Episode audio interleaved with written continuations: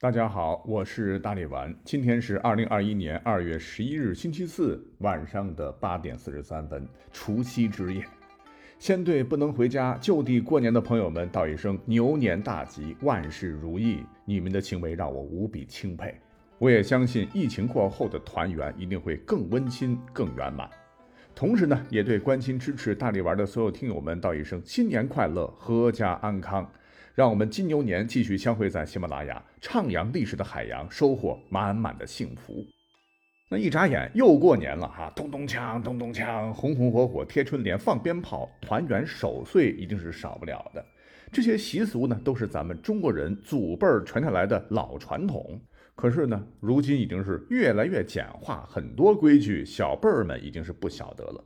所以今个呢，咱们就好好扒拉扒拉古人们过年礼仪的那些讲究啊，一定是干货故事满满，咱们一起过大年。那节日到，喜上眉梢，咱们现代人见面顶多就是过年好，节日快乐，您吃了吗？握握手，打个照面，寒暄两句就过去了。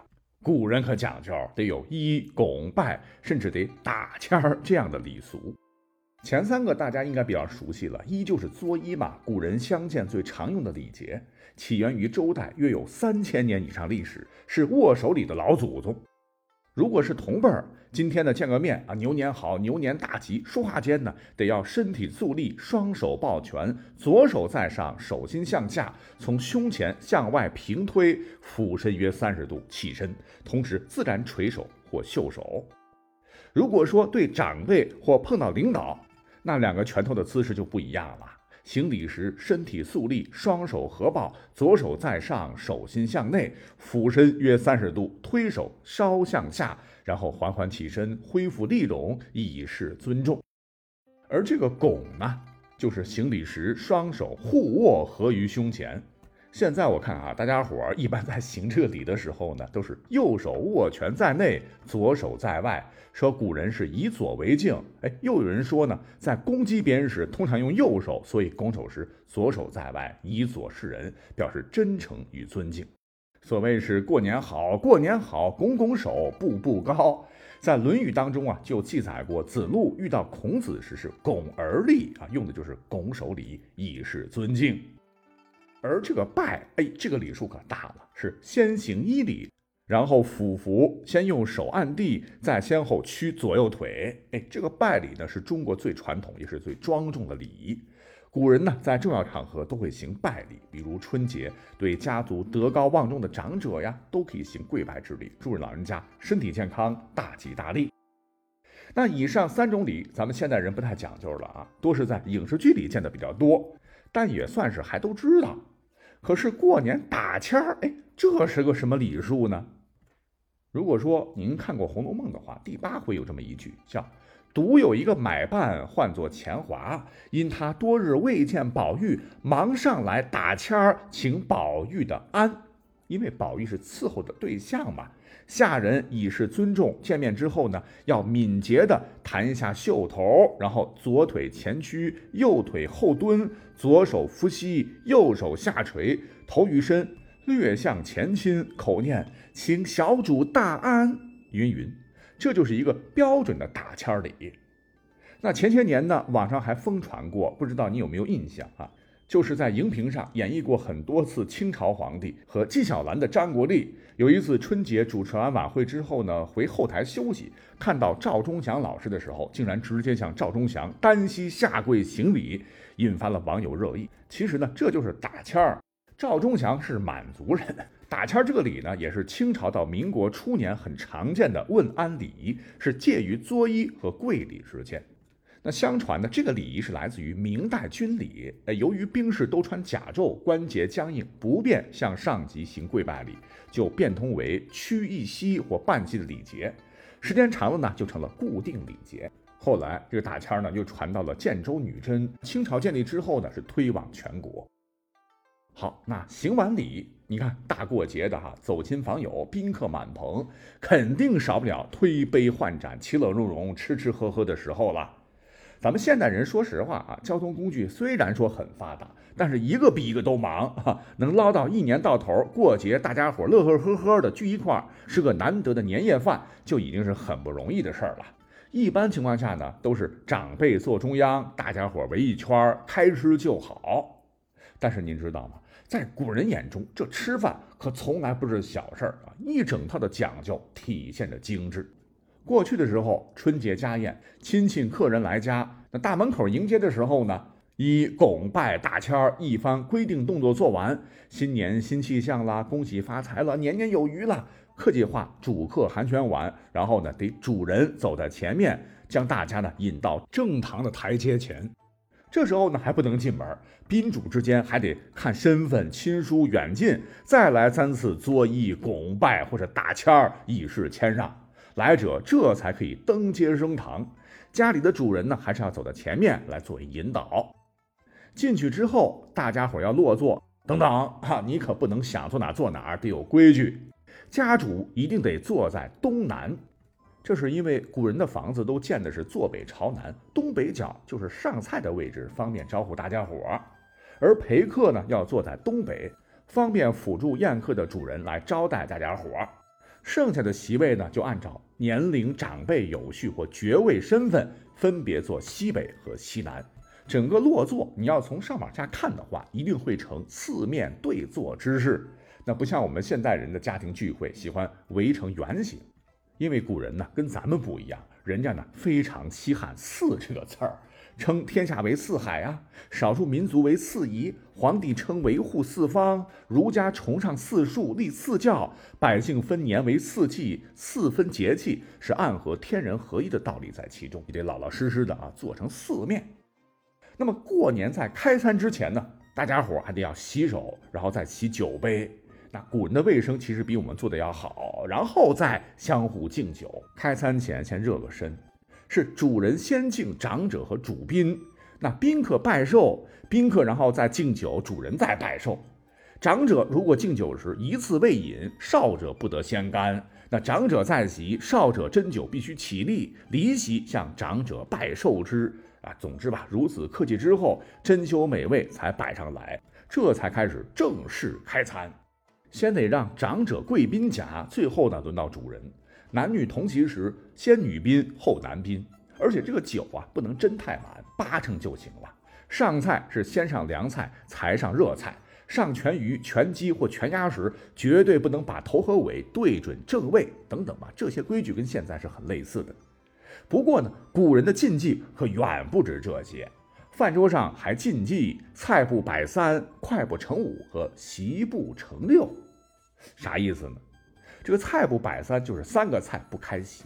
这个三呢，有散的意思。还有呢，祭祀去世的先祖贡品都是三炷香、三盘菜或者三样点心啥的，犯忌讳。那你看看啊，咱们现在生活好了，逢年过节怎么可能三样菜就过年呢？哈，还不得七道八道以上？这个筷不成五啊，哎，不是说筷子不能有五双，而是说筷子不能三齐五不短，这长短得统一。你看，咱们现在过年的时候都有西餐，对吧？刀子、叉子，古人用的筷子呢，都是比较传统的木筷，哈，用的时间长了就会被磨短，出现长短不一的情况。那摆筷子的时候一定得注意，三齐五不短，就很容易让人想起另一个忌讳的词儿，叫三长两短。那何为三长两短呢？因为古代的时候，就是装人的那个棺木是由六片木材拼凑而成的，棺盖及棺底分别俗称天与地。左右两边叫日月，这四片是长木材，再加上前后两块是四方形的短料，合计是四长两短。再把这个棺盖钉上去，就是三长两短，就是有意外灾祸之意。古人看了以后会触眉头。那席不成六又是什么意思呢？咱们现在人不讲究这些，好事成双，六六六，还觉得挺好的。刚讲了哈，古人呢要做四方，一桌呢八个人，八仙过海很圆满。如果是六个人，你怎么分呢？桌子两侧分别坐两人，上下分别坐一人，或是上下分别坐两人，两侧分别坐一人。如果是这样的做法的话，从上往下俯瞰，就很像一只大乌龟。乌龟呢又唤作王八，这不是骂人吗？所以古人尽量不安排六人一桌。不过我觉得 现在没啥啊，热热闹闹的吃个饭就行，吃不是最主要的。鸡鸭鱼肉我们天天能吃得到，我们吃年夜饭主要就是享受友情亲情这道年夜大餐，多吃才会过好年呐。那除了吃吃喝喝，除夕夜守岁也是一个非常非常重要的年俗。此时此刻听节目的时候，你是不是在和家人守岁呀？在大年三十晚上。全家人呐聚在一起，吃着年夜饭，看着春晚，闲聊到零点，一起迎接辞旧迎新的一刻。可是每年在守岁的时候，你有没有想过，我们中国人为什么会有守岁这样一个传统呢？其实这跟祖辈流传下来几千年的那个故事有关。说远古的洪荒时代，有一个凶恶的怪兽，唤作年。每到大年三十晚上，年兽就要爬出来伤害人畜，毁坏田园。那人们为了躲避年兽，腊月三十晚上天不黑就把大门紧紧关起来，也不敢睡觉，坐等天亮。可是干坐着也不行啊！为了消除恐惧，大家伙就干脆制作了一年当中最丰盛的美味，聚一起喝酒说笑逗乐，畅想未来。等年初一早晨年兽不再出来，才敢出门。见面呢，相互拱手作揖，打签儿，祝贺道喜，庆幸没被年兽吃掉。后来大家发现，这个年兽啊，虽然凶恶，但也有弱点。只要家里挂着红布帘儿，穿红衣，竹子噼噼啪啪的响，年兽呢就会被吓得掉头逃窜。从此年末岁首，家家户户呢就贴红纸、穿红袍、敲锣打鼓、燃放爆竹，守岁过起年来。除了这些呢，我想对传统民俗很感兴趣的你。应该也听过“除夕不空锅，年初一不吃稀”这样的老说法吧？“除夕不空锅”这句话很好理解啊。有朋友会说，肯定听过啦，就是意味着年年有余，前一年有余粮，第二年才不会为温饱发愁嘛，也寓意着来年日子红红火火，富贵有余。其实啊，这个传统啊是源自于一个历史上的真实的故事，跟当年明太祖朱元璋有莫大关系。话说明太祖朱元璋早年呢，唤作朱重八，家境清寒，是要过饭，当过乞丐。平时也就罢了哈，唯独除夕这一天，谁也不想遇到乞丐，怕触眉头。那有一天除夕呢，可怜的小重八没有乞讨到食物，家中呢还有一个年迈的老母亲。无奈之下，他准备偷东西充饥，可是运气背，偷的人家也穷，锅里边没有吃的，这让朱重八很恼火。啊，没饭吃，我总可以拿锅换点粮食吧？就想把人家大铁锅偷走卖钱。